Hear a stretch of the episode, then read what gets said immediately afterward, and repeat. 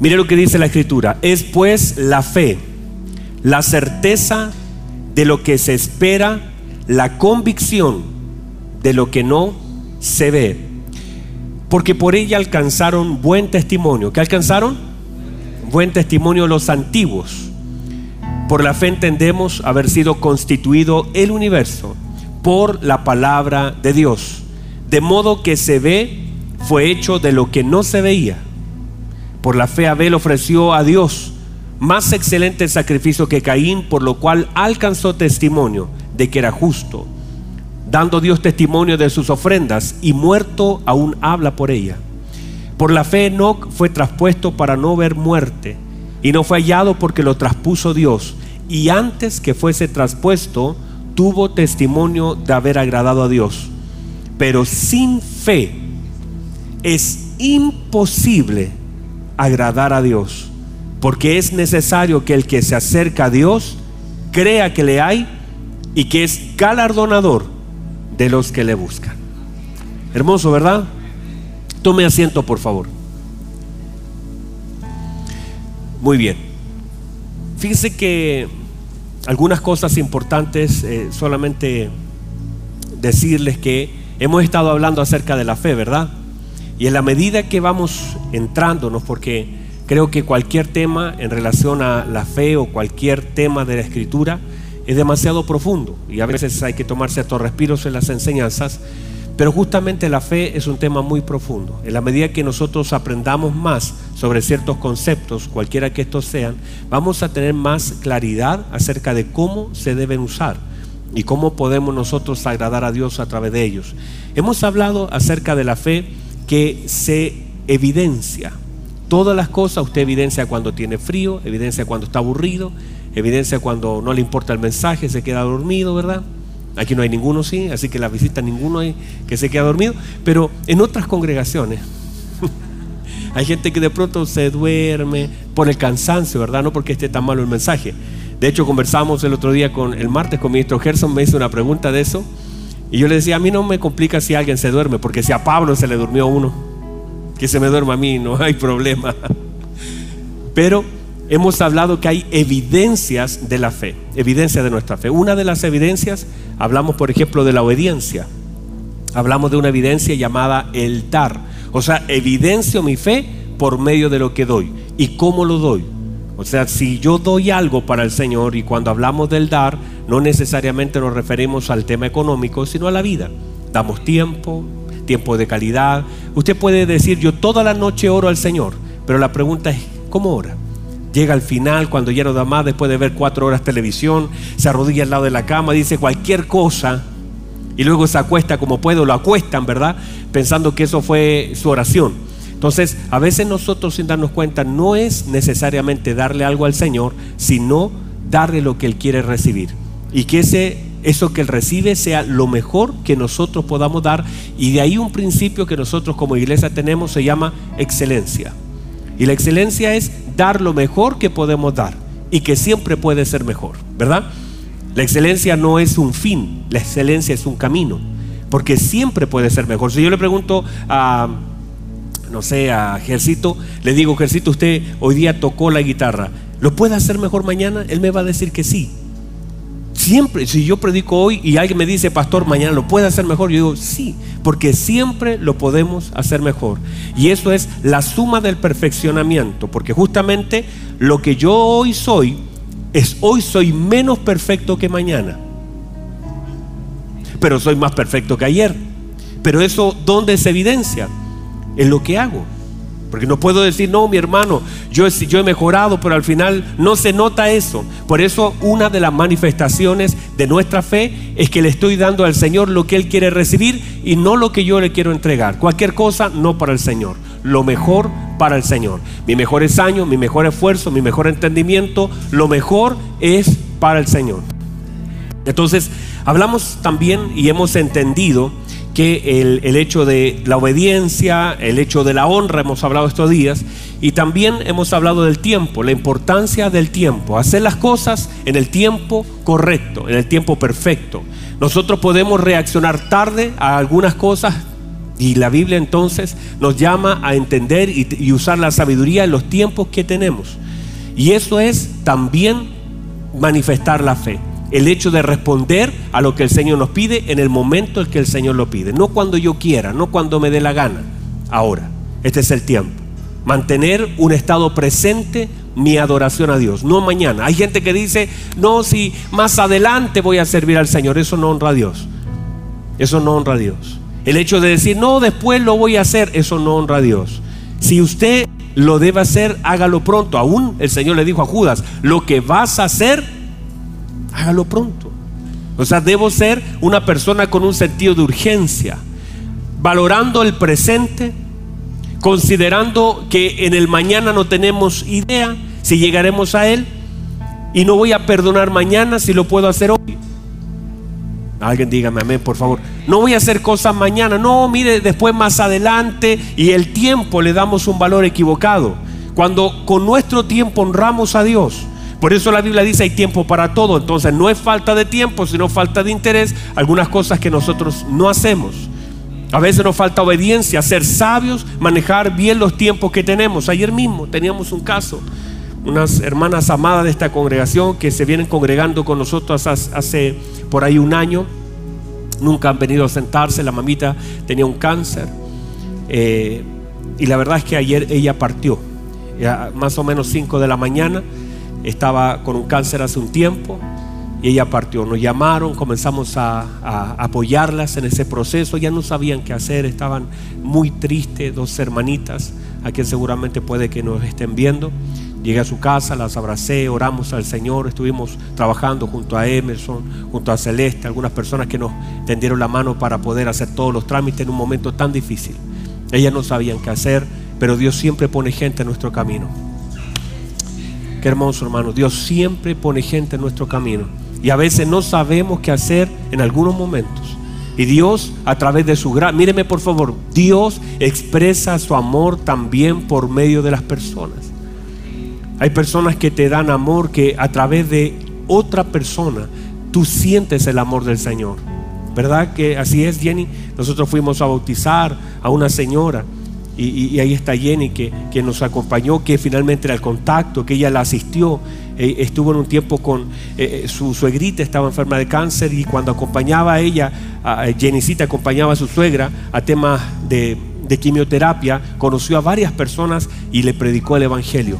Y muchas de esas personas que Jenny, que está ahí, le predicó el Evangelio, recibieron al Señor y fueron bautizadas. Bautizamos hace unos días atrás, ¿verdad? ¿Perdón? Evelyn, perdón. Más gracias, mi hija. Es que tienes cara de Jenny, hermana. Evelyn. Evelyn. Es que quería mantenerte en incógnita, hermana. ¿Y qué hicimos? Fuimos, bautizamos a esa hermana, partió con el Señor. ¿Y, qué hizo Evelyn? Fue una, una conexión de Dios hacia una familia que necesitaba. A veces nosotros vemos la mano de Dios a través del accionar de los hombres. Vamos, hermano. A veces vemos la mano de Dios a través del accionar de algunos hombres que Dios intencionalmente pone en nuestro camino. Y que usted dice, eh, me ayudó en un momento justo. Es Dios que pone ciertas personas que no, no nos damos cuenta, pero es Dios conexionándonos con algunas personas. Así que ayer eso sucedió y cuento esto por qué, porque de alguna forma el Señor le dio un tiempo tan hermoso, una familia tan unida, ella con su mamita, las tres tan unidas, tan perfectamente unidas, una honra impresionante a su madre, una honra de su mamita hacia ellas, trabajando, amándose, nunca hablaron de enfermedad, siempre vieron la posibilidad de que Dios hiciera algo, pero descansando en la voluntad del Señor. Pero ¿Qué digo? Aprovecharon tan bien el tiempo. Ayer cuando fuimos, porque todo se hizo ayer, en la mañana eh, falleció y en la tardecita ya estábamos en el cementerio, todo lo hicimos rápidamente y había, ¿sabe lo que había? Gratitud al Señor. Porque cuando uno hace, no es que te reste el dolor, porque el dolor vas a sentir, pero es tanta la gratitud de haber podido compartir con una mamá de fue Maxdel y Roberto, nos acompañaron, los ministros nos acompañaron al cementerio celeste, estuvimos allá con ellos. Y a pesar del dolor, hay tanta gratitud que Dios nos permitió compartir la vida, amar a las personas, no tener cuentas pendientes. Ah, Qué hermoso es, hermano. No llorar en un cementerio con una cuenta pendiente de algo que no dije, de algo que no hice, de algo que me faltó, sino que decir, Dios me dio la oportunidad de amar y amé con todo mi corazón, di lo mejor que pude dar y se ocupé bien el tiempo y aún ellas decían Dios nos encerró en esta pandemia y pudimos disfrutarnos, amarnos, salir, reírnos, sacarnos fotos, orar. Cada noche hacían un devocional. La noche fue la primera noche que hicieron el devocional sin su mamita. Pero no tener cuentas pendientes. ¿Qué es esto? Honrar a Dios con el tiempo. Dígame, por favor. Entonces la fe es una obra del Espíritu Santo en la vida del creyente. No se es dada para agradar a Dios. No se es dada la fe para salir de algunas estaciones de la vida. La fe en la vida del creyente. Porque la Biblia dice, más el justo por su fe vivirá. Hablamos también acerca de estas evidencias en la vida de muchos hombres, pero hoy, en estos minutos que me quedan, quiero hablar acerca de un término que es convicción. Diga conmigo convicción. Seguramente ahí está, ¿cierto? Convicción. Dice la escritura que la fe es la certeza de lo que se espera y es también la convicción de lo que no se ve. Convicción tiene que ver con el nivel de seguridad que tengo acerca de lo que pienso, hago o siento. Diga conmigo seguridad. Convicción es estar, mi, convicción debe estar sustentada en algo. No puedo decir que tengo convicción si finalmente no hay nada que sustente esa convicción. No es algo del deseo, no es desear algo, es tener convicción, certeza, seguridad sobre un asunto. Y esto tiene que ver con lo que hago. Lo que hago manifiesta mi convicción o la falta de ella. Lo que hago o lo que dejo de hacer manifiesta mis convicciones. Entonces, todo lo que hago tiene que ver con convicciones, sean sólidas, débiles, fuertes, todo es convicción. O sea, la convicción se manifiesta por medio de lo que pienso, hablo o hago. Estas convicciones tienen que ver con el tiempo. O sea, el hecho es que se manifiestan en el tiempo. Aunque pase el tiempo, mis convicciones solamente pueden crecer cuando son convicciones. No decaen, no fallan sino que son convicciones sólidas, estables y permanentes. Entonces, para tomar decisiones que honren a Dios, debo operar en convicción, porque el elemento, el elemento importante de la fe es la convicción. Entonces, hay hombres que honraron a Dios porque conocían a Dios, porque podemos honrarlo y tener convicción solo a nivel de conocimiento. Entonces, míreme por favor, mucho de, estas cosas que suceden en nuestra vida, déjenme entrar en este tema, mucho de lo que sucede en nuestra vida con aquellas famosas caídas que nosotros tenemos, a veces hablamos de las caídas, y eso no es la fuerza de una tentación la que me hace caer, sino la debilidad de mi convicción. No es que sea tan fuerte la tentación, sino que es tan débil la convicción. Porque no importa lo que pase afuera. Porque lo de afuera va a variar, va a incrementarse, va a subir. No importa lo que pase afuera, porque las tentaciones van a ser, van a siempre ir en crecimiento. El tema es que no caigo por la fuerza de una tentación externa, sino que mis caídas reflejan una falta de, convicción, interna. Hay personas, por ejemplo, que están a dieta, ¿verdad? Hay alguno que haya empezado por ahí alguna vez una dieta, ¿verdad? Y dijo, yo voy a comenzar el día lunes. ¿Alguien dijo eso alguna vez? Varios hermanos. Todos decimos el lunes comenzamos. El problema es que de pronto hay personas que con un chocolate, un Nicolo, no sé si los venden o no ya, un, un chocolatito chico, la todo se va, toda esa dieta es porque en realidad no había cero convicción. Porque ya veo que si te presentan un asado, ¿verdad? Una parrillada, algo grande, uno dice, bueno, voy a, voy a dejarlo. Pero hay personas que con muy poquito, esa convicción que decían tener no era convicción. Era un deseo, una oportunidad que estaba dependiendo de lo que se presente. Entonces el problema no es la la cantidad, el tamaño o la gran tentación. Por ejemplo, en el área matrimonial, no es que llegue mis mundo a hacer caer a alguien. A veces no es eso. Sino que hay problemas de convicción. Que uno llega a sorprenderse de la forma en que la gente cae.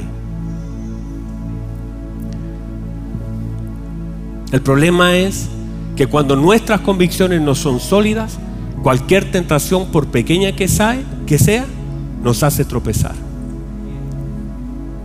Y el problema de eso es que lo único que manifiesta una caída, el ceder a una tentación, tiene que ver la grieta de la falta de convicción que tenemos y eso tiene que ver con la falta de conocimiento y seguridad que tenemos en Dios.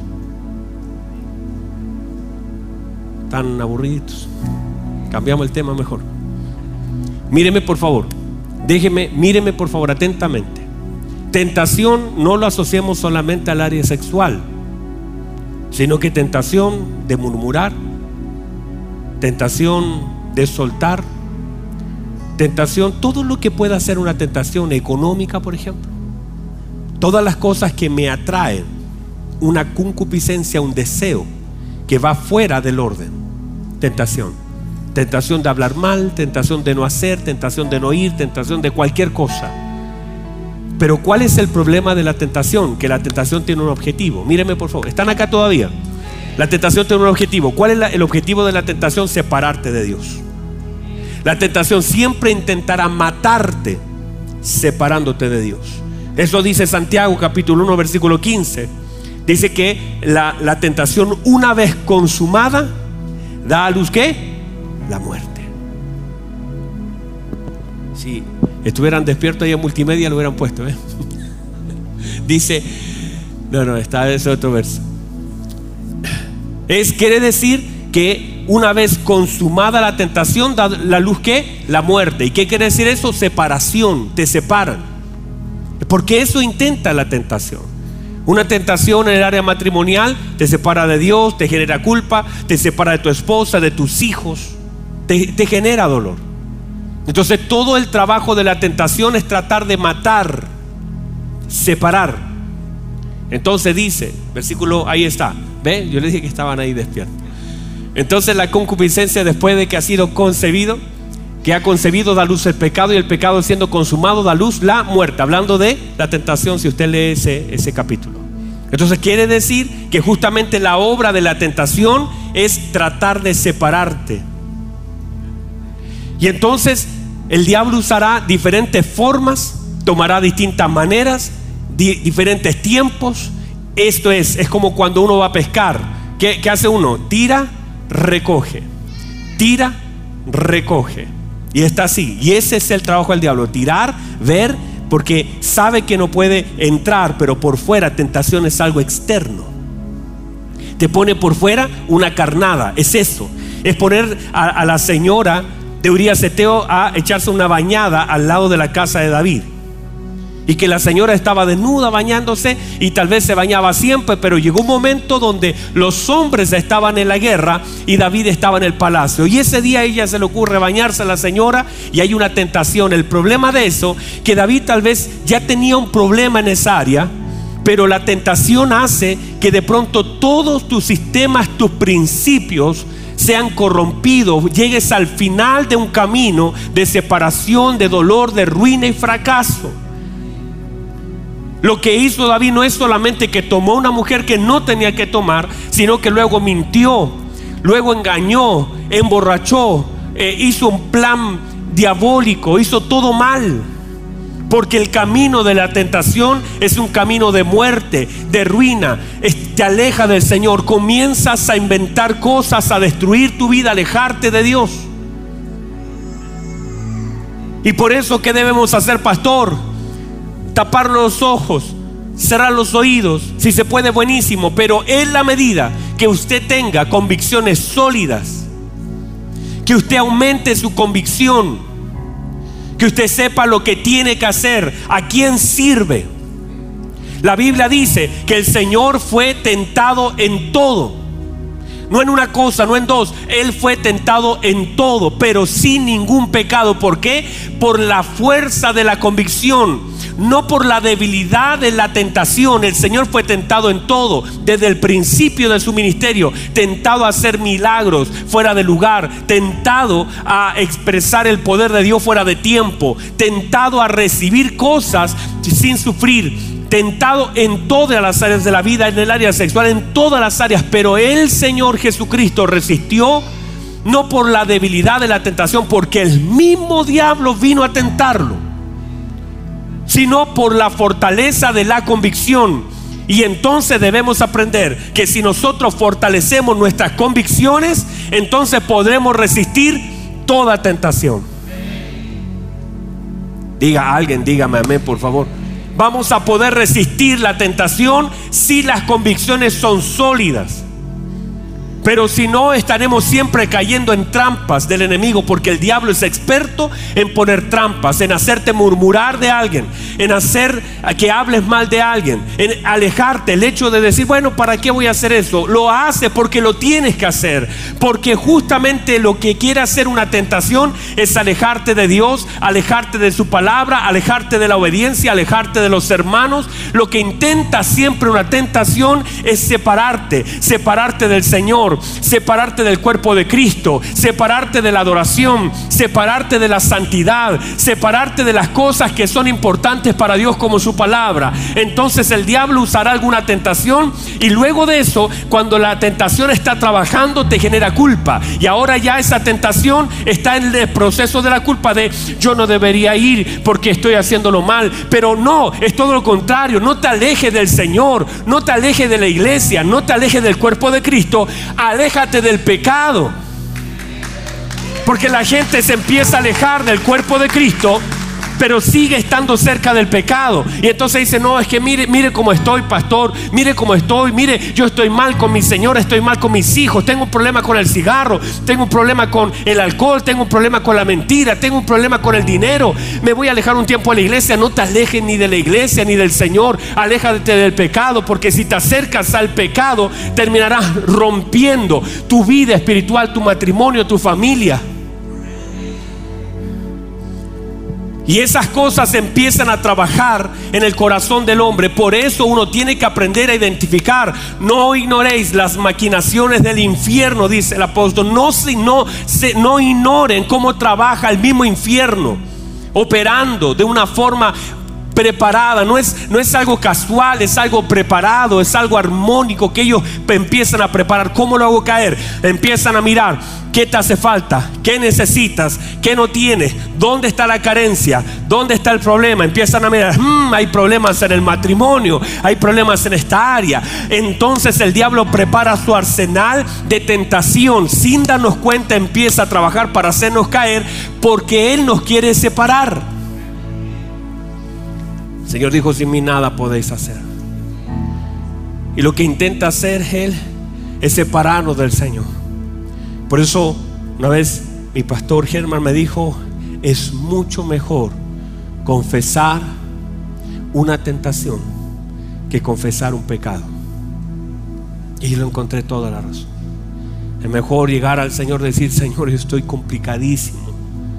Me cuesta ir donde el pastor decirle, pastor, tengo que confesarle esta situación. Porque muchas veces terminamos confesando pecados y no tentaciones. Entonces el enemigo conoce nuestra debilidad, nuestros deseos, nuestras carencias, nuestra vida pasada. Él nos conoce y tratará de diferentes formas y maneras y tiempos, usando diferentes formas, hacernos caer. Si es para mí, dígale que no estoy, por favor. Estoy predicando. Subirá hasta donde pueda. Presionará hasta que cedamos. Hará todo lo posible por romper nuestra relación con el Señor. Separación entonces tiene que ver con eso. Separación tiene que ver con alejarnos del Señor, apartarnos de su palabra, de su verdad. Están acá todavía, ¿verdad? Déjenme, sé que estamos, avanzamos y avanzamos. Convicción tiene que ver con la confianza, con el conocimiento y con las seguridades que tenemos en nuestro Dios. En la medida que nuestro conocimiento del Señor vaya creciendo, nuestras convicciones crecerán con Él.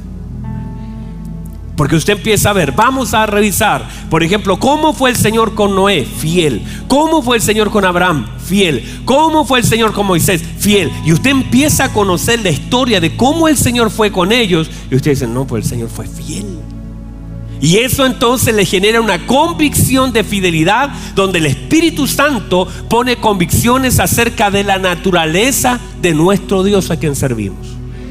Y eso entonces, ¿qué hace? Se vuelve en que usted una convicción, una verdad absoluta irrefutable. Entonces puede venir alguien a cuestionar y decirle, ah, pero eh, la Biblia la escribieron los hombres. Y, empieza a decir, no, pero mire, mi mamá, y no importa porque tu convicción no está basada en la experiencia de alguien, en el fracaso de alguien, en el cuestionamiento de alguien, sino en la verdad empírica, eso que tú has vivido, eso que tú has sentido, eso que tú has conocido. Que, y le puede decir, mire, la verdad, yo no sé qué pasó con Abraham, no sé qué pasó con tu mamá. Lo que yo te puedo decir, lo que Dios ha hecho en mi vida, cómo el Señor me perdonó, cómo el Señor me levantó, cómo el Señor ha estado conmigo. Yo puedo hablar de algo que Dios ha hecho en mí. Si falló tu mamá, si falló tu abuelo, si tú le fallaste al Señor, yo no sé. Pero lo que yo puedo hablar es de la fidelidad de Dios en mi vida, de la gracia abundante que yo he recibido, de cómo el Señor yo estaba muerto en delitos y en pecado. La paz, tú puedes cuestionar muchas cosas, pero lo que el Señor me ha dado a mí, lo que ahora estoy sintiendo, no lo puedes cuestionar. En medio de la tormenta, Él me ha dado paz. Él ha sido mi fortaleza. Él ha sido mi alto yo no sé si hay alguien acá. Él ha sido mi alto socorro, mi auxilio. Él me ha ayudado, me ha consolado, me ha levantado. Yo no sé lo que opina usted. Yo tengo convicciones tan claras. Sé que debo servir al Señor. Sé que estoy acá y estamos reunidos porque hay una convicción de aquello que hemos hecho. No nacimos ayer para Cristo. El Señor nos trajo a Él hace muchos años y hemos caminado en convicciones. Y esas convicciones nos han sostenido. Yo no sé si usted lo puede recibir, pero qué hermoso, hermano. Entonces, frente a eso, no estamos peleando con argumentos humanos de aquellas cosas que la gente puede cuestionar, que sí, por supuesto, podemos decir, bueno, la historia, pero la gente buscará la forma de tratar porque ellos están convencidos de algo diferente. Por lo demás, nosotros estamos aquí para pelear con la gente. Estamos aquí para mostrar el Evangelio de nuestro Señor Jesucristo. No estamos aquí para enrostrarle el pecado de las cosas que hacen mal, sino para mostrarle la misericordia de aquel que murió y los puede perdonar. No estamos acá para tratar de dañar a la gente y ganar una batalla. Estamos acá para expresar la misericordia con la cual nosotros fuimos alcanzados. Entonces, por ejemplo, en el caso de Noé que aparece aquí en la escritura, Usted se imagina salir todas las mañanas, agarrar seguramente un serrucho en ese tiempo, un hacha, y yo qué sé, y salir todas las mañanas a buscar árboles que cortar, todas las mañanas tener que lijar, armar, y no tener en todos los años que tardó el arca, que no sabemos cuánto es, pero todos los años, siquiera una evidencia de aquello que Dios iba a hacer solo al final.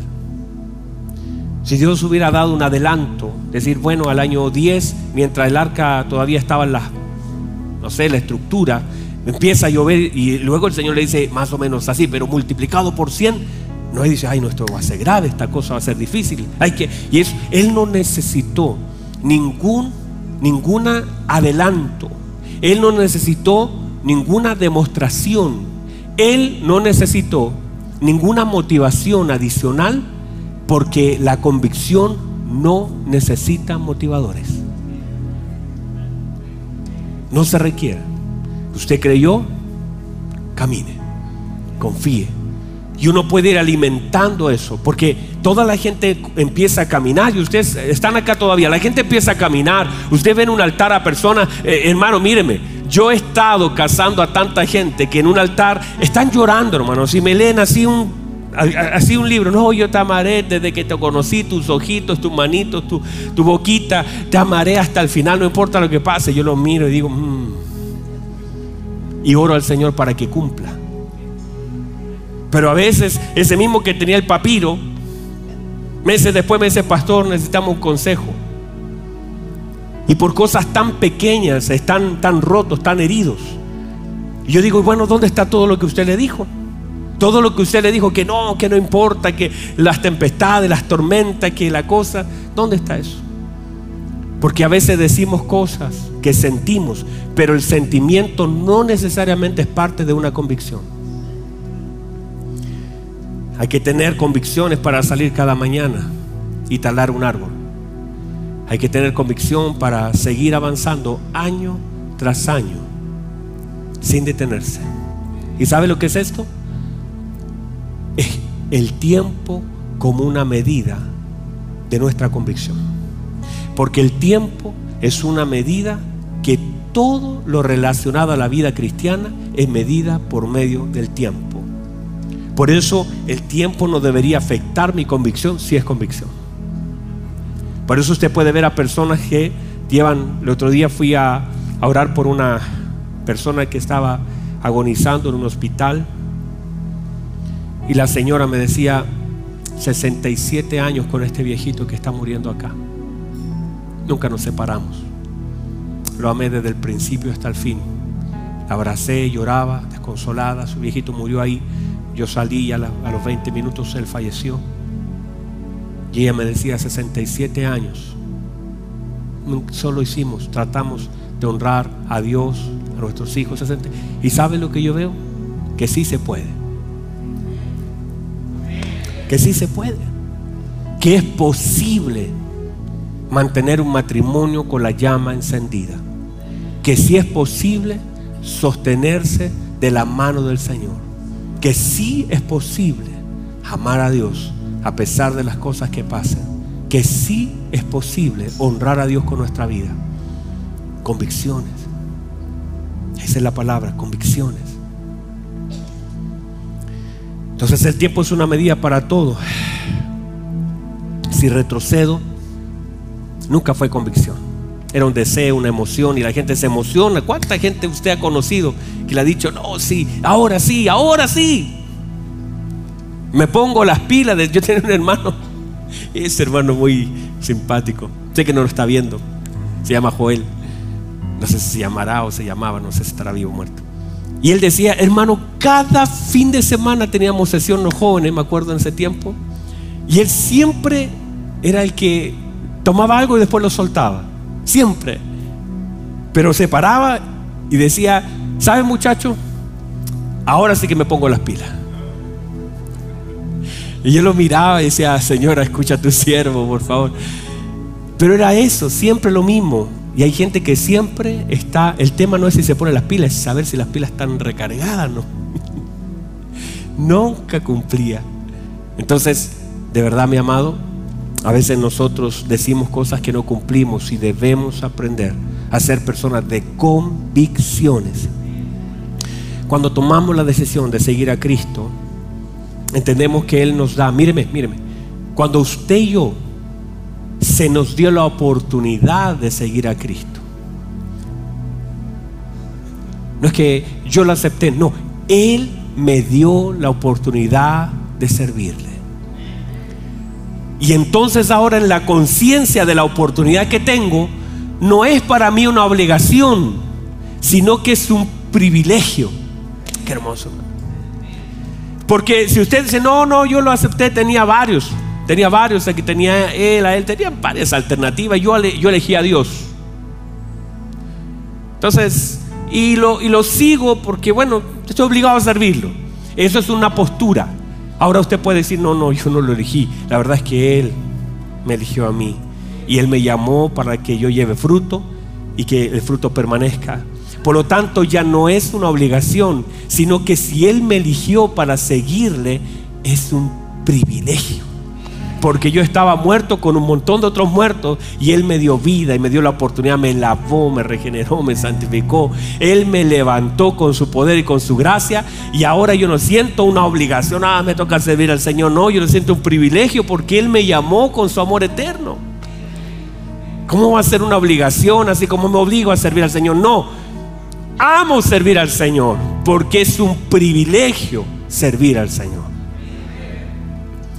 Entonces, este seguir al Señor es un compromiso que se mide en el tiempo y que es mucho más que las adversidades que vivimos, más que cuatro gotas que puedan caer, más que el hecho de que estar pasando una enfermedad. Si pasa una enfermedad, la enfermedad no me saca de eso, sino que entiendo que es parte de la vida. Si me enfermo, seguiré amando a Dios y si Él me sana, gloria a Dios. Si Él decide otra cosa, se acabó. Pero mi convicción es que mi vida está en Cristo y que Él es mi Señor y que yo he sido llamado para servirle, para honrarle con mi vida. Entonces, el tiempo es una forma de medir la vida y las convicciones que tenemos. El tiempo que se nos da. Que los eventos, porque, ¿qué pasa? Míreme por favor, ya voy a cerrar.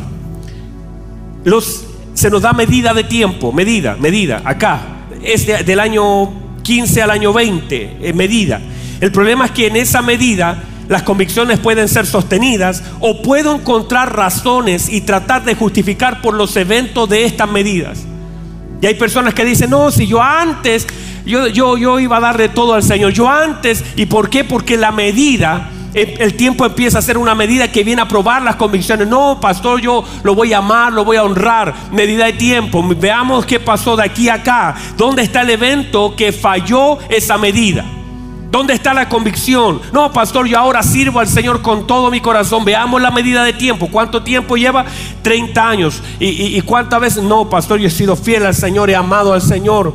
Hay cosas que han sucedido, hay cosas que han pasado, pero yo estoy firme en la fe, en la gracia, creciendo, avanzando, amando al Señor a pesar de las adversidades, porque todos en cierta medida de tiempo viviremos sucesos que tratarán de atentar contra nuestras convicciones.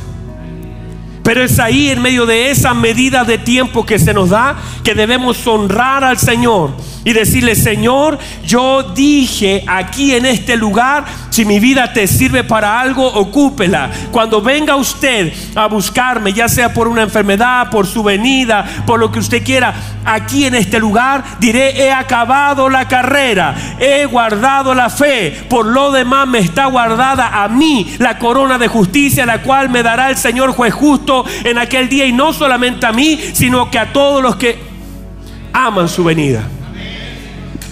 Es que es esa, esas medidas, estas medidas. En la vida es una medida que se nos da.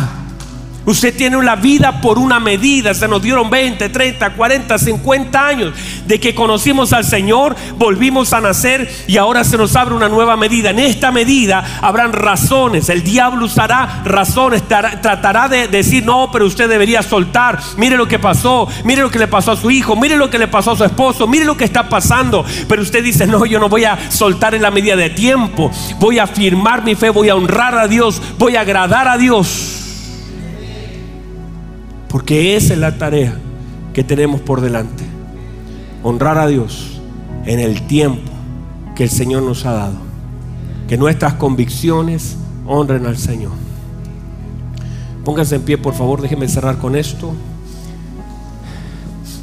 Por eso Abraham cuando sale de su tierra no sale con garantías. Sal de tu tierra y tu parentela, la tierra que te mostraré no, tienes mapa, pero comienza a caminar. Camina, sin mapa. Solo camina. Pastor, ¿y para dónde fue? Solo él obedeció. Por eso luego uno ve, mire, mire qué fuerte esto. Luego uno ve, Abraham, eh, los, los pastores de Lot y Abraham estaban peleando. Y le dijo a Abraham a Lot, la verdad es que nuestros pastores están peleando, no, no tiene ningún sentido. Mejor separémonos. Y Lot le dice, bueno, ¿y para dónde vas tú o yo? ¿Y sabe lo que le dijo Abraham? Escoja usted. Si usted va a la derecha, yo me voy a ir a la izquierda. Si usted va al sur, yo iré al norte. ¿Sabe por qué Abraham dijo eso? Porque cuando el Señor lo sacó de donde Él lo sacó, Abraham solo caminó y el Señor estuvo con él en el lugar donde él fue. Lo que está diciendo Abraham, no importa el lugar que tú elijas, Tú te puedes guiar porque ¿qué hizo Lot? Miró y dijo, uy, allá está la ciudad, la cosa está buena por allá, eso es mejor. Y miró y se equivocó. Y Abraham se fue al lado contrario. Y sabe, no es el lugar donde estoy, es la convicción que yo tengo. Dios está conmigo. No importa dónde esté, Él está conmigo.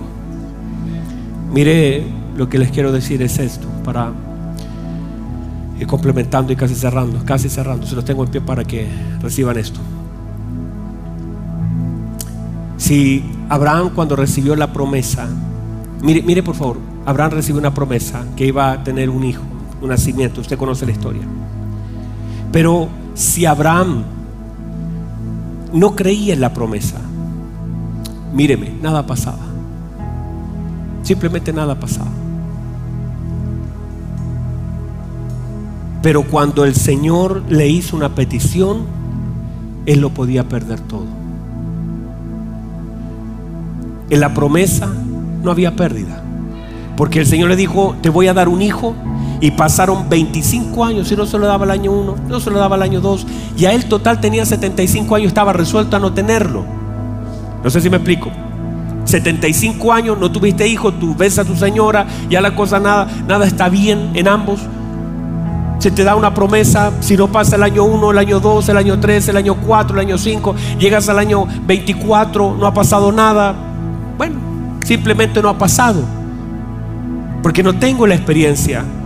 Tengo la fe, pero no tengo la experiencia. Por lo tanto, si la promesa no se cumple o si se esperan 20 años más, no hay problema. Pero cuando el Señor le pidió a su hijo, en realidad le estaba pidiendo todo lo que Abraham tenía. Porque su hijo lo era todo. Una promesa es un regalo de Dios. Una demanda de Dios se requiere convicción para poder dar lo que Dios me pide. Se requiere fe para creer lo que Dios ha dicho. Pero convicción absoluta para hacer lo que Él dice. El Señor dijo esto, yo estaré con vosotros todos los días hasta el fin del mundo. Mateo 28, 20. Yo estaré con vosotros todos los días. Eso es una hermosa promesa. Parte de su gracia no era necesaria. Ya era suficiente con todo lo que Él había hecho. Ya nos había dado vida, pero aún así decidió estar con nosotros. Ahora, ¿qué espera el Señor? Que yo crea su promesa, que yo afirme mis convicciones. Una persona que tiene convicción en la promesa del Señor nunca apela a que está solo. Porque el Señor dijo, yo estaré con vosotros. Y esa convicción, no importa si se va Él, si se va Él, si me dejan acá, no hay nadie. El Señor, no estoy solo porque la convicción es que el Señor está conmigo. El Señor está conmigo. El Señor está conmigo. Así que si alguien se va, el Señor está conmigo. No estoy solo, no conozco de soledad. Él está conmigo. No importa dónde me mueva, Él está conmigo. Y esa es una convicción tan sólida, tan firme, que el Señor está conmigo. Por eso cuando tú firmas un contrato, el Señor está contigo. Y si tú estás en una crisis, el Señor está contigo. Y si estás en una sala de un hospital, el Señor está contigo. Y si te meten a la cárcel por la razón que sea, aún por un error que hayas cometido, el Señor está contigo. Y si estás ahí en un bar emborrachándote y quizás lejos del Señor, el Señor se duele. Pero Dios dice, voy a estar contigo. Si te arrepientes, yo te restauro. Si te arrepientes, te levanto. Yo estoy contigo. Estoy contigo. Él está con nosotros. Él está contigo. Él está conmigo. Y eso debe generarme una responsabilidad porque Él está conmigo. Él me ama y está conmigo. Está conmigo cuando estoy orando, pero también está conmigo cuando estoy criticando, cuando estoy hablando mal con mi esposa, cuando estoy quizás dañando a mis hijos. No es que la apruebe lo que yo hago, pero es una promesa, está conmigo. Y eso debe darme una convicción de que debo comportarme a la altura de un hijo de Dios. Porque Él está conmigo cuando camino por la calle. Está conmigo cuando estoy en mi casa está conmigo cuando estoy en la cocina, Él está conmigo, no solo cuando estamos acá, Él está conmigo y es una convicción. Por eso mi comportamiento responde a mis convicciones. Cierre sus ojos, por favor, cierre sus ojos.